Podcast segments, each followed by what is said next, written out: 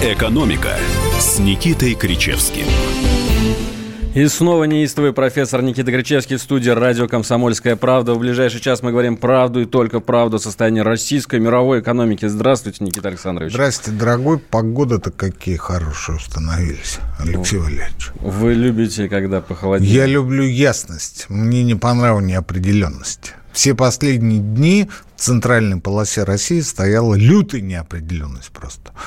А для людей метеозависимых она была ну, просто вот э, ударом по голове, так что голова была оглаушенная. И вот сегодня первый день в центральной полосе солнышко, легкий морозец, снежка уже практически нет, но завтра, правда, обещают еще раз. Но, тем не менее, появилась какая-то ясность, знаете ли, трезвость в мыслях, ясность, Алексей Валерьевич. Ясность, прежде всего, не на небе, а в голове. Вот, потому что ясность, вы же знаете, она же ведь не в клозете, Конечно. А в головах? Вот. Напоминаю, телефон прямого эфира 8 800 200 ровно 9702. В конце передачи будем принимать звонки. WhatsApp и Viber работают всю передачу. Плюс 7 967 200 ровно 9702. Это наш чат, где мы принимаем ваши сообщения, зачитываем самые интересные из них. И по традиции запустим сразу небольшое голосование. Ну, не, не голосование, а, скажем, такой вопрос дня мы Опросик. зададим. Опросик, да. Опросик по коронавирусу сегодня будем обсуждать э, во второй половине передачи. И вопрос такой. По вашему мнению, худшее еще впереди или все-таки коронавирус все? Китайцы нашли лекарства, как сегодня некоторые СМИ сообщали, и теперь эпидемия пойдет на спад. В общем, стоит ли нам ждать развития событий в какую-то сторону э, ухудшения ситуации? Или все-таки мы уже переболели вот, этим? Предваряя наше, Алексей Валерьевич, исследование с нашими слушателями, я вам должен сказать, что худшее однозначно впереди. Однозначно, потому Вы что... из пессимистов? Нет, я из реалистов. Почему? Потому что вчера аналитический центр Россельхозбанка сообщил о том, что в принципе, в перспективе может быть некий небольшой, маленький-маленький такой дефицит чеснока поскольку чеснок, оказывается, в России растет явно в недостаточных количествах, и значительная часть чеснока получается из Китая. Сегодня Минсельхоз опроверг своего младшего собрата а, аналитиков Россельхозбанка, сказал, что никакого дефицита не будет, потому что не сегодня, не завтра пойдут поставки из других регионов, но просто нашего чеснока объективно не хватает. Тем не менее, это я к чему? Это я к тому, что я сегодня связался с оптовиками, они мне сказали такую вещь. А, они ждут 250 рублей за килограмм, это оптовые цены по московскому региону. А в рознице уже сегодня чеснок в Москве стоит, ну, порядка 350-370 Так может рублей. это просто ажиотажный спрос, так же, как и с медицинскими масками? Может Люди быть. просто наживаются на вот на чесноке. Все, на чесноке, на конечно. Чесноке. Начали скупать чеснок. Вы знаете, не уверен, не уверен. Если э, аналитики РСХБ говорят правду о том, что чеснок из Китая составляет до 80% емкости российского рынка, то проблемы с э, чесноком более чем очевидны. И дело здесь не в том, что мы перекрываем границу с Китаем. Проблема здесь в том, что а, чеснок в Китае выращивают э, в личных подсобных приусадебных хозяйствах, как правило, в основном. То есть крупные агрокомплексы выращиванием чеснока в промышленных масштабах не занимаются. Этим занимается как раз мелочевка. А мелочевка, она и болеет. Вот в чем история-то. Но есть и другие сведения, которые говорят о том, что все-таки э, можно рассчитывать на оптимистический финал этой истории, но давайте все-таки оставим э, это на десерт, а сейчас обсудим некоторые новости, которые не связаны с Китаем, связаны с нашей страной, в общем, как говорится, поближе к нашим баранам. В 2019 Вы о каких баранах сейчас сказали? Я о наших баранах. Э, каждый понимает... Вы поточнее выражаете. А вы любите ясность, я помню. Да, да, да. Сегодня погода располагает, Алексей. Итак, в 2019 году так. в нашей стране впервые за 4 года наметилась тенденция к сокращению числа рабочих мест. Это выяснил Центр макроэкономического анализа и краткосрочного прогнозирования. Врут! Но при этом снижается Врут! и безработица в стране. Врут! Врут, как сивый мерин. Знаете почему? Потому что значительная часть ушла либо в серый сектор, и она стала невидимой для центра вот этого прогнозирования, да? Да, да, да. Ну, не надо, не ломать язык. Вот. А часть ушла на вольные хлеба в виде ИП и самозанятых. А, поэтому, естественно, их рабочие места были сокращены, ну а нет, Коля, смотрите, они Коля, все... Коля мне... держать э, с, тарифную сетку пустой.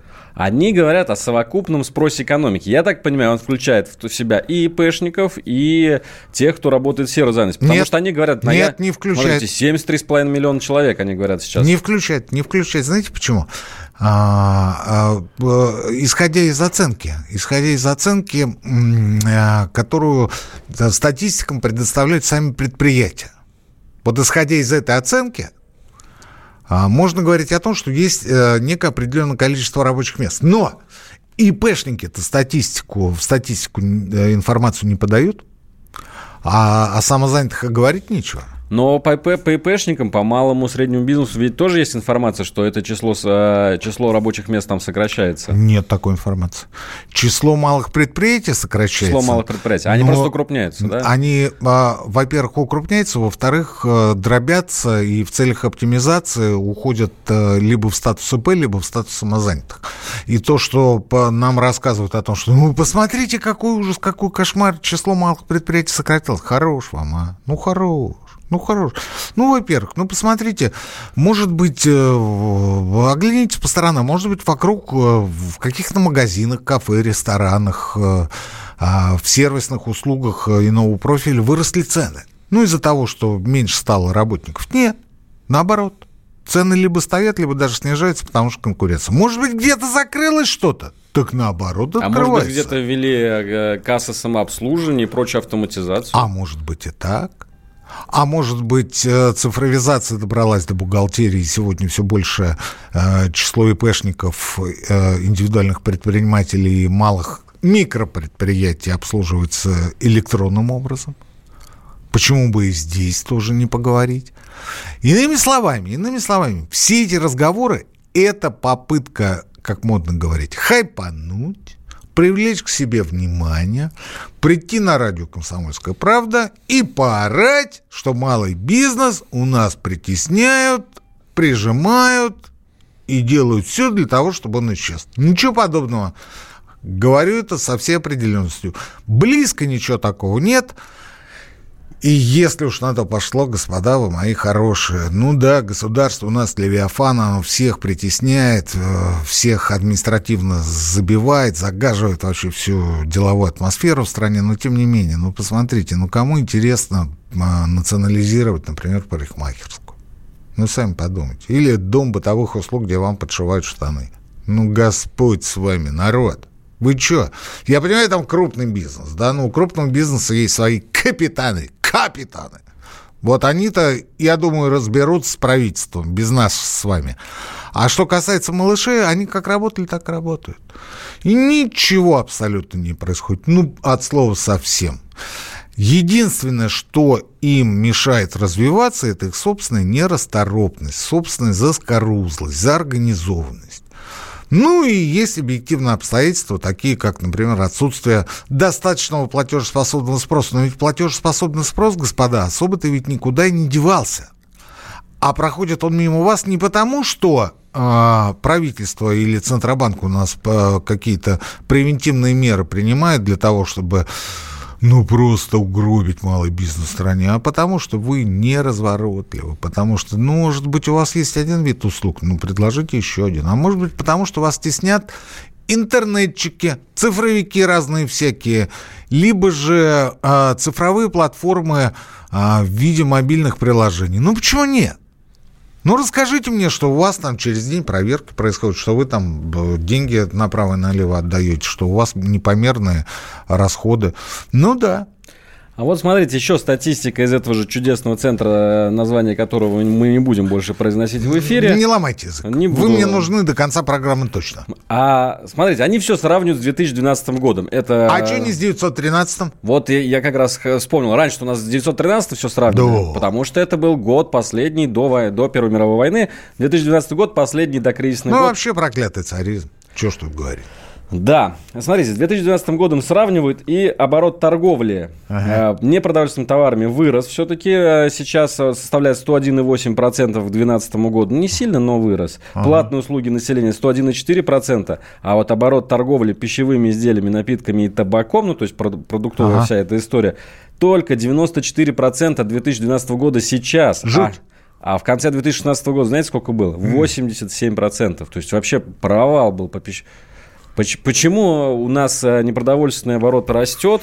Алексей а Валерьевич, этот вопрос нужно адресовывать тем, кто выдал эти цифры. Я не верю в эти цифры. Не верю не потому, что люди стали меньше кушать, пардон, а потому что они стали отовариваться в таких точках, которые... Вот этот центр, который мы не можем произвести, произнести по понятным причинам, ну, языки наши жалко, хоть они без костей, а, они просто не видят эти точки. Они не понимают, как вот можно, например, приобретать продукцию там в подсобных хозяйствах, в а, участников, которые просто привозят ту или иную продукцию. Они не понимают, как можно учитывать, да ее не учтешь, а продукцию, которую вы, вы сами выращиваете и сами ее храните. Они этого не понимают, поэтому они говорят, а вот так же все плохо, все пропало. Друзья, а сейчас время сделать первую паузу в нашем эфире. Это «Экономика» с Никитой Кричевской на радио «Комсомольская правда». Мы скоро вернемся. Самые осведомленные эксперты, самые глубокие инсайды, самые точные прогнозы. Точные прогнозы. Знаем все лучше всех. Ведущие. Неудержимый Мардан и прекрасная Надана Фридрихсон. Первая радиогостинная «Вечерний диван» на радио «Комсомольская правда». Два часа горячего эфира ежедневно по будням в 6 вечера по Москве. «Экономика» с Никитой Кричевским. 8 800 200 ровно 9702, студийный номер телефона, прямой эфир, WhatsApp и Viber, плюс 7 967 200 ровно 9702. Алексей Иванов и Никита Грачевский обсуждаем экономику, обсуждаем актуальные новости. Мы, я напомню, вопрос дня, ответы на которые вы нам шлете в чат, звучит так. Коронавирус, ситуация с ним – все, расходимся, эпидемия пошла на спад, и через несколько дней, может быть, максимум через неделю мы даже не будем вспоминать про, э, про, про это страшное слово, или наоборот, mm-hmm. все худшее еще только впереди. Ваше мнение, пожалуйста, с обоснованием. Но мы пока... Ну, с каким же обоснованием? Кто вам даст обоснование? Обоснование сегодня никто не может Версии, дать. хорошо, версии. И версию тоже никто не даст. Ну, нет, Вы знаете, вот если вы спросите мое личное мнение, забегая вперед, ну, я давайте. вам скажу, что Алексей Валерьевич а, налицо сегодня некая успокоенность, некое пресыщение а, нашим народом, а, нашим обществом информации. Переели информацию о коронавирусе. Переели ее просто. Ну, потому что стали бояться. Потому что поначалу, конечно, народ немножко так, ну, скажем, не то чтобы испугался. Ну, как-то вот настороженно. Ну, настор... да. Насторожился от э, масштаба мер, которые да. в Китае предпринимаются. Нет, нет, не от этого, а от того, что постоянно каждый день дается информация, информация лживая, информация неверная по поводу количества заболевших и количества погибших. А, и народ, в общем-то, ожидал, что не сегодня-завтра начнет открывать и Россию. Но вот когда оказалось, что прошло уже там 10 дней, 2 недели, а Россию не накрывает, и русские не заболевают, ну, народ как-то вот немножко а, а, остыл, и уже с, меньшим энтузиазмом реагируют на новые сообщения по поводу коронавируса. Правда, я должен сказать, что подождите, господа хорошие, китайцы начали возвращаться в Африку, массово после празднования китайского Нового года. И надо будет посмотреть, как ситуация будет разворачиваться там, потому что если черная раса заразится, вот тогда мало точно никому не покажется. А, особенности китайского генома состоят в том, что а, китайцы, а, когда женятся, например, на русских, у них появляются общие дети, дети остаются китайцами. Ну, вот так вот у них вот доминант, по генетике. Доминантный да. признак, это называется. Да, они остаются китайцами. А вот что касается взаимодействия, а, я не говорю о смешанных китайско-африканских браках, да, А, я говорю о том, что э, ну, мы, судя по всему, обладаем неким встроенным иммунитетом. Пока, по крайней мере, от этого коронавируса. А, ну, вот э, последнее сообщение от э, людей, которые оказались в Тюмени в карантинном лагере, в карантинной зоне, говорят, что все они здоровы. Хотя они все оттуда. То есть теоретически они, ну, хоть один из них мог оказаться рядом с человеком, который заражен коронавирусом. Но ничего не произошло. Ничего не произошло. А вот что будет с африканцами, я, например, не знаю. И я не готов предсказывать. Но на лицо некой успокоенности мы можем сегодня говорить не столько о страшилках, пугалках и э, предсказании очередного апокалипсиса, чем очень любят заниматься паникеры и алармисты на всевозможных радиостанциях. Ну, конечно, не в нашем, не в нашем, не в нашем районе, это абсолютно исключено. На «Комсомольской правде» только грамотно, взвешенная, компетентная, адекватная, я бы сказал, информация так. Вот. А, ну, вот э, говорить можно о последствиях, потому что последствия, э, экономические, геополитические последствия от продолжающегося коронавируса, конца и края которому очевидно, что нет, сегодня не предскажет, опять же, никто. Ну, за исключением тех же самых паникеров, алармистов, которых, Алексей Валерьевич, на радио «Комсомольская правда» не было, нет и не будет. Но все-таки призываю, давайте про коронавирус немножечко отложим, опять же. Будем по чуть-чуть в каждой части немножко об этом рассказывать. Давайте про новости. Еще вот меня, знаете, что заинтересовало? Да. Минтранс России ага. предлагает удалять пассажиров из электричек, замешающим другим Громкие электронные устройства, игру на музыкальных инструментах, пение, внимание, зловонный запах и грязную одежду.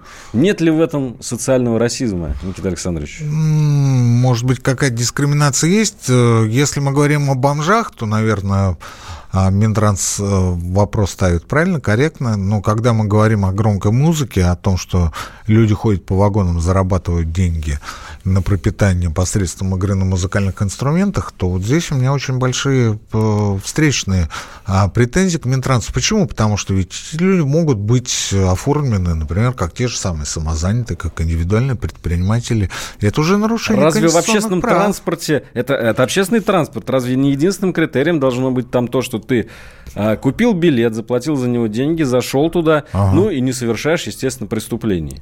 Грязная одежда это все-таки не преступление. Само собой, а музыка, э, музыка, например, на скрипке или на гитаре э, нет. или пение. Нет, это не преступление. Тоже не преступление. Если это не ночью, да, там час тишины, допустим, какой-то ну, час, час тишины на общественном транспорте не предусмотрен. Да.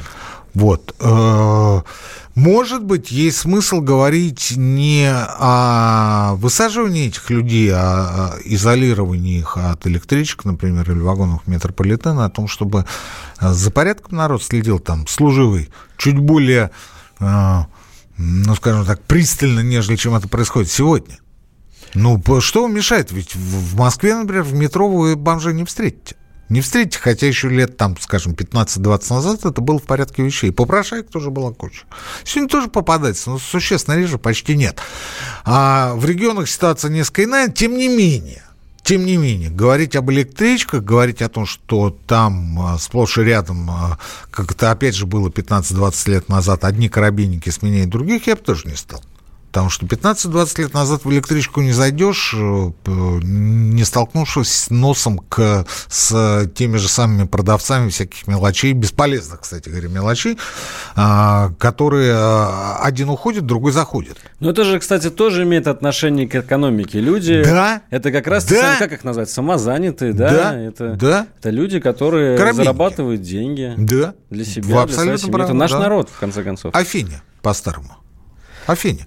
А, ну, вот а, выдвинули предложение, высказали тезис, э, мы не одобрили. Возможно, э, можно как-то более цивилизованно к этому подойти. Например, я знаю, что во многих странах есть э, традиция, ну, точнее, такие правила, что там некоторые вагоны тихие вагоны, там нельзя говорить по телефону. Люди, которые хотят спокойно доехать до дома в тишине, идут там в начало поезда. А в остальных вагонах можно спокойно общаться, можно... Видимо, я был в каких-то других странах, Алексей Валерьевич. Возможно. Вы я, мне я... рассказываете такие вещи, которых я ничего не знаю. Но я говорю, что такой э, способ есть, и, возможно, нашему Минтрансу тоже стоит взять его на вооружение. Мы, по крайней мере, его к этому призываем. Ну и давайте еще одну новость обсудим. В 2019 как году... Мы сегодня, как мы сегодня толерантны, как мы сегодня цивильно разговаривать. Мы призываем Минтрац.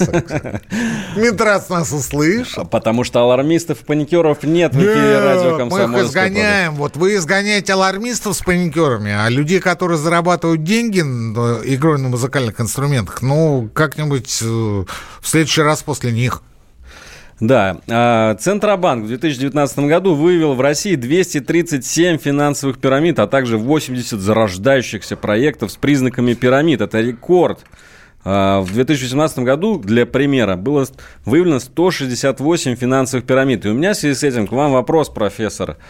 А, не ожидать ли роста вот этих афер в связи с тем, что ситуация в экономике достаточно тусклая? Люди ведь уходят в эти пирамиды, а, становятся вкладчиками, потому что они хотят а, заработать деньги, которые они не могут заработать на нормальной работе. Они организовывают эти пирамиды, потому что видят в этом а, способ а, заработка. Опять Дорогие же. наши радиослушатели, напоминаю вам старинную русскую поговорку.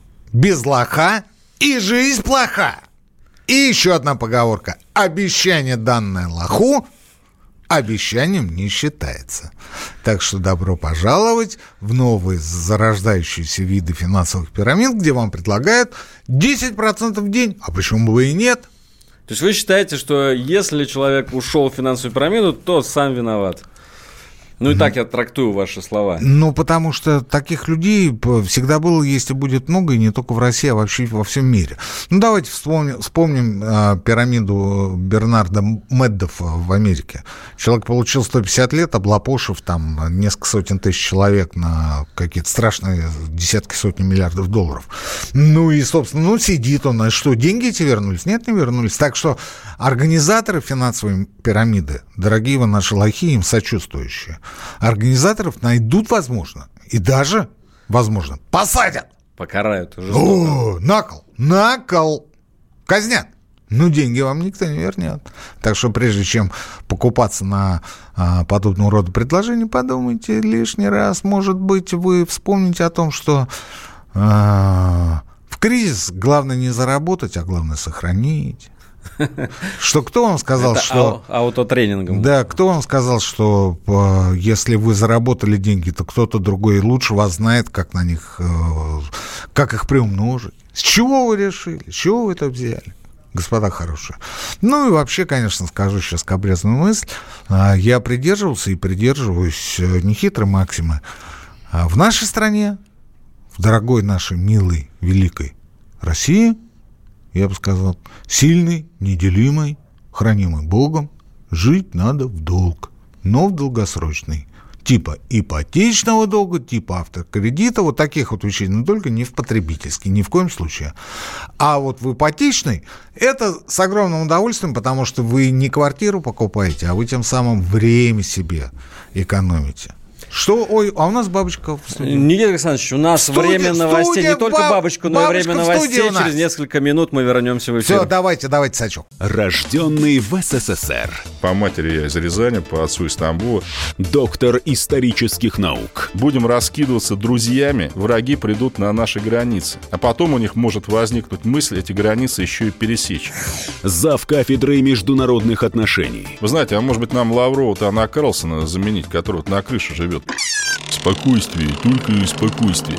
И просто Николай Платошкин. Мы же с вами сверхдержава не потому, что мы большие, не потому, что у нас ракет много, а потому что от мнения русских очень много зависит, понимаете? Николай Платошкин. Каждую пятницу на радио «Комсомольская правда» в 6 вечера по Москве подводит итоги недели и говорит... Ничего, абсолютно ничего, просто нифига, кроме правды. «Экономика» с Никитой Кричевским. Алексей Иванов и Никита Кричевский. Ай. Обсуждаем экономику. Ай. 8 800 200 ровно 9702. Прямой эфир. Это наш телефон. WhatsApp и Viber. Плюс 7 967 800, 8 800 это оптовый э, килограмм чеснока. Так, сейчас к чесноку придем снова. Через месяц. Не отпускает вас тема чеснока. WhatsApp и Viber ну плюс ну 7 900. Дайте, дайте, дайте, дайте. WhatsApp и Viber плюс 7 967 200 ровно 9702. Сюда мы ждем ваших сообщений. Мы ждем ваших мнений. Впереди ли худшее с, с коронавирусом или вот это вот все, что было за, за 10 дней, дальше пойдет все только на спад, как вы считаете? Уже достаточно много мнений на этот счет. Что будем, пишешь, будем, будем, будем, будем их сейчас зачитывать, да. Ну, смотрите, пишут, ага. э, думаю, что все еще впереди, верю профессору. Вот видите, чисто, чисто, чисто за счет чисто, того, что... Чисто что? Просто ваши слова людей э, склоняют в сторону пессимизма. А народ ведь не обманешь, Алексей Валерьевич. Ну, как сказать. Ну, вот как хочешь, так и говори. Я в данном случае выразитель народного мнения. Понятно? Квинтэссенция, понимаешь? В общем, ждут нас чесночные бунты все-таки. Помните, у нас были соляные, медные бунты в истории Это России? я сегодня придумал и бросил. Бросил сети через телеграм-канал антискрепа написал. Чесночные бунты отменяются, это Минсельхоз А он нужен, этот чеснок. Без чеснока не проживем никак. Китайский чеснок, кстати, говорят, ужасная дрянь. Так себе. Так себе. Чесночок. Так себе чесночок. Да там, вы знаете, там э, на смену китайскому чесноку уже собирается приезжать к нам чеснок из Египта. Так. И я не уверен, что он будет круче, так. чем, например, китайский. А какого мы чеснока ждем с нетерпением? Может быть, тамбовского чеснока? Ой, ну Белорусского это чеснока? Да, нашего родного. Чесночка. Исконно русского. А, ну, посмотрим, посмотрим. Да бог с ним, с чесноком. У ну, как есть... это бог с ним? Нет, есть проблемы посерьезнее. Это наш национальный продукт. Наш национальный продукт, знаете, какой? Какой? Нефть. Это Нефть. ваш национальный продукт, а наш чеснок. Вот по поводу нефти. Алексей Леонидович Кудрин, глава счетной палаты, сегодня выразил Какой озабоченность. хороший человек. Он написал в Твиттер по в поводу... Твиттер написал? Написал Молодец. в Твиттер. В 2019, 2019 году впервые за 10 лет доля чистого экспорта сократилась до 7,7% ну, ВВП да. на фоне распространения да, да, вируса из Китая. да, Вероятность да. снижения выручки от экспорта нефти в первом квартале почти неизбежна. Мы потеряем ах, наши нефтяные ах, доходы. Ах, самое главное ты упустил. Почти неизбежно. Почти неизбежно. Почти Оставил, неизбежно. лазейку оставил. Почти. То есть, в принципе, соусу, пацаны, вполне вероятно, проскочим. Мне не очень понятно, что значит проскочим, потому как э, за январь цена нефти снизилась на 16%, а экспорт нефти в Китай упал на 20%. Да, Китай на 20% снизил спрос, об этом широко сообщалось. И, кстати, я Да. вчера специально смотрел. А, Вы знаете, вот в нашей торговле с Китаем а, нефть сколько 14%. занимает? Нет, нефть. 14%. Практи- 14% от российского экспорта в Китай? Нет, намного больше. Нефть Сколько? занимает... до- 40. Нет, а, занимает практически 80%. Что я здесь делаю? Да ладно, хорош 80%. Серьезно? Ну Мы- что- нефть и нефтепродукты. говорите? Мы их заваливаем смартфонами, грузовиками, а, ширпотребом, а вы нефть 80%. Да китайцы во всем российском ходят, вы о чем? Да, давайте почитаем еще, что нам пишут э, наши слушатели. А, Это была шутка, так, на всякий случай. А то, Э, сарка- может, сарка- всерьез- сарказм от маэстро. воспримет, скажет, э, э, э, э, стойте, стойте, стойте, что это у вас там за профессор сидит такой? Пойдет на спад, это говорят про э, эпидемию коронавируса. У Да. нас климат другой, плотность населения малая. Обычный грипп ничем не отличается, пишет Константин нам. Вот так что не все, не, не- не весь народ за вас. дорогой, от обычного гриппа есть противоядие, противоядие, в том числе тот самый, как вы сказали, Алексей Валерьевич? А, как я сказал, На Че который? че, чеснок? Чеснок. Чеснок. Который тоже дефицит. Вот. То есть с обычным гриппом-то мы справимся, и у нас есть и орбидол, и кто еще какого? Триазоверин. Триазови- Вчера, вчера, триазоверин. вчера этот препарат стал известным, поскольку м, пошла такая информация, что якобы он а, может помогать в лечении с китайским а, вот этим самым коронавирусом, но потом а, как-то не подтвердилось это Но все. вот, э, Константин, что касается уханьской пневмонии, то здесь противоядий нет. Поэтому... Пока нет, давайте. Э, Ну, есть разные а, прогнозы по поводу появления этого противоядия. Кто-то говорит, что это там 4-6 месяцев, кто-то говорит 10 месяцев. А, э, кто-то вообще пальцем в небо показывает. Но я это к тому, что э, пока говорить о том, что э, противоядие найдено, э, я бы не стал.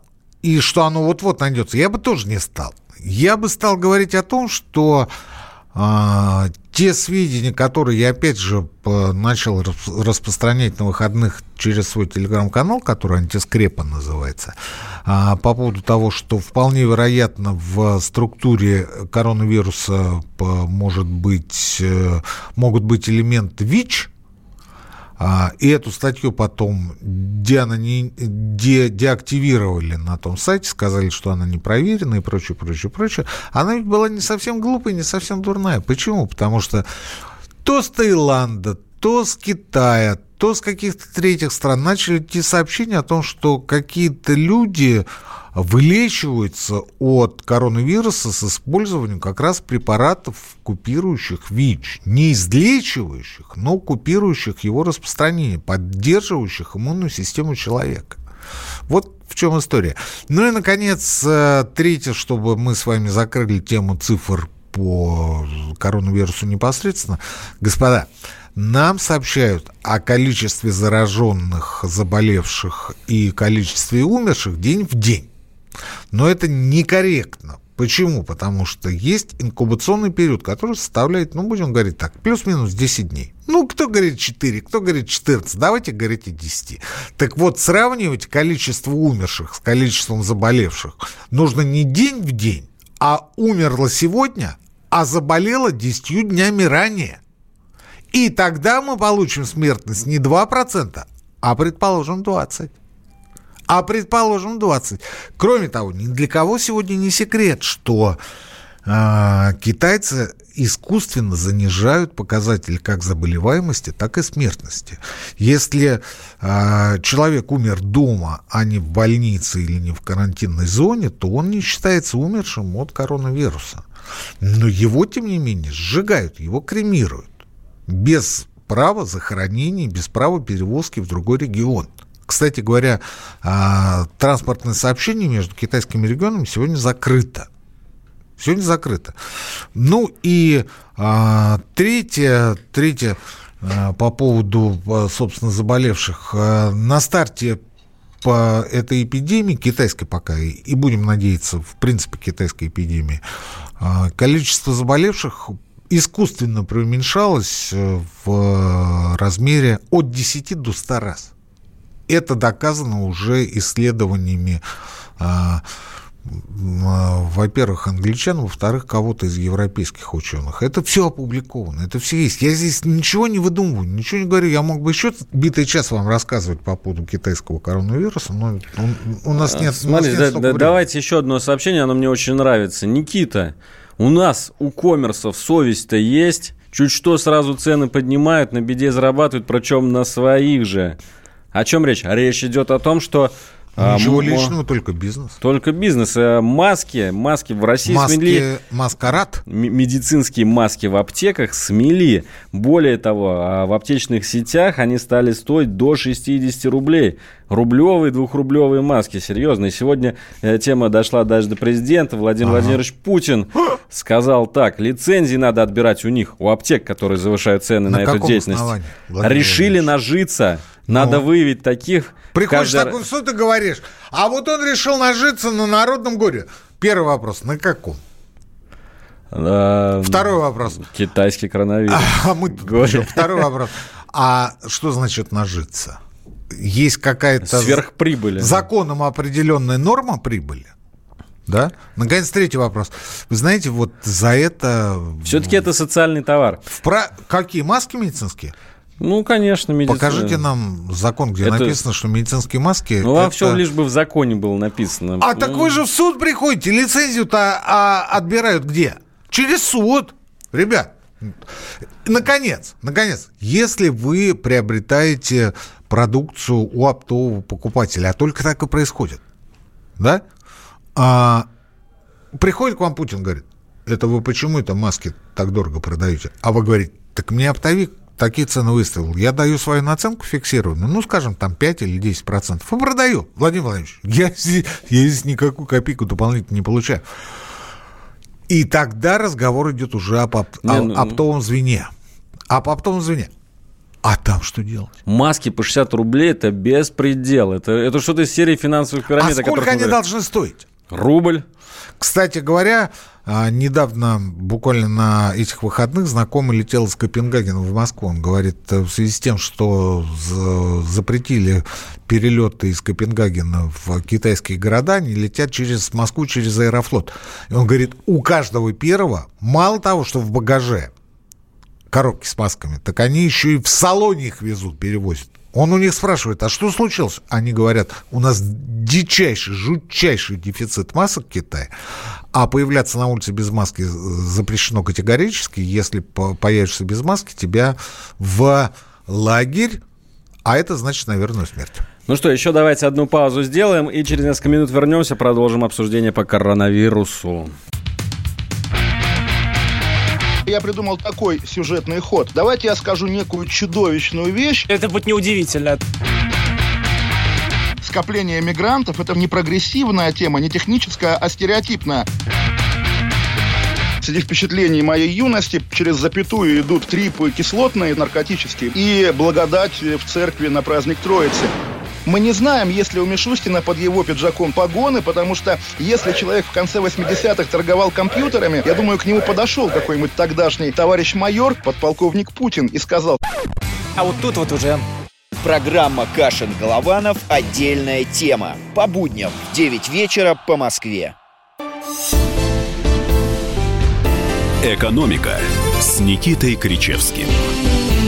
Комсомольская правда, радио 8 800. 200 ровно 9702. Цена одной маски через две недели.